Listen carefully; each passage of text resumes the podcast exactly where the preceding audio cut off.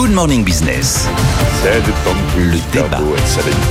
Alors vous y mettre. Oui, il va falloir que j'apprenne le latin. Je pensais améliorer mon anglais, mais finalement, c'est peut-être le latin. Oremus.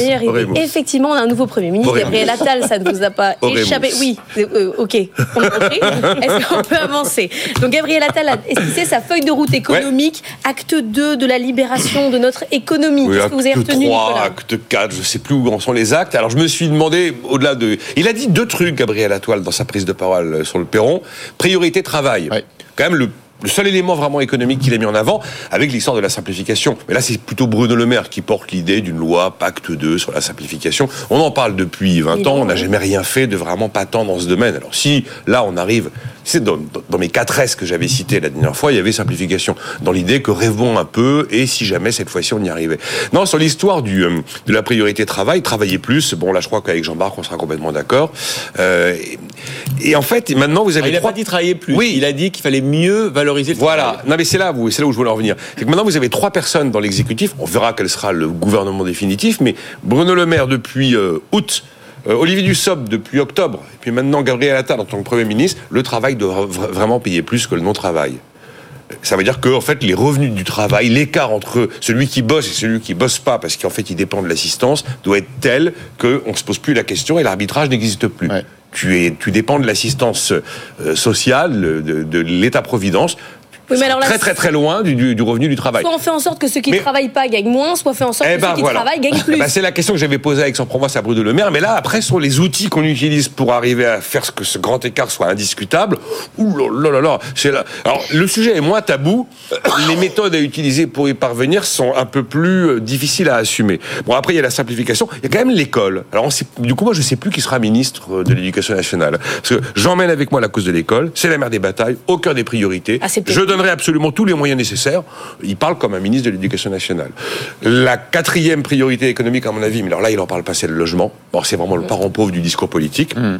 Et puis, sinon, bah, l'incontournable question des comptes publics. Il faut trouver 12 milliards de vraies économies en 2025, sans augmenter les impôts, en ramenant le déficit à 3,7%, tout en entamant quand même le désendettement du pays pour éviter d'arriver à ce moment euh, assez honteux où finalement la première facture du budget, bah, ce sera le prix de la dette annuelle, ce qui est quand même pas très très glorieux.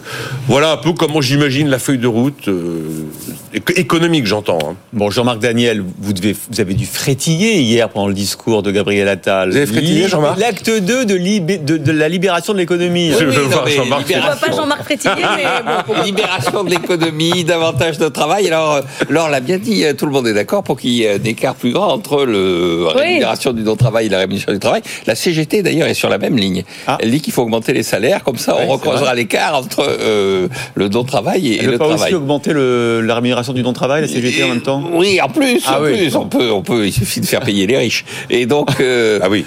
donc, moi, j'avais dit que le- le- l'essentiel c'était de revenir au programme de 2017. Après tout, c'était un programme qui avait, Oui, vrai. qui avait gagné, qui avait gagné les législatives, alors que 2022, les Bah, législatives. on peut rêver parce que comme effectivement c'est un, un des grognards euh, Euh, de, de- de- Macron, tout le euh, monde dit c'est un le retour programme sur- en fin voilà. de 2017. Voilà, c'est un retour aux sources. Alors, je suis allé voir le discours de politique générale d'Édouard Philippe en 2017, en juillet. Et donc, il, il dit, voilà, je vais faire un diagnostic. Et il dit, nous constatons que nous avons une société bloquée. De cette société bloquée, je retiens trois éléments essentiels. La fragilité de notre économie, le fonctionnement souvent défectueux de l'État, et enfin l'archaïsme et le conservatisme de nos structures sociales.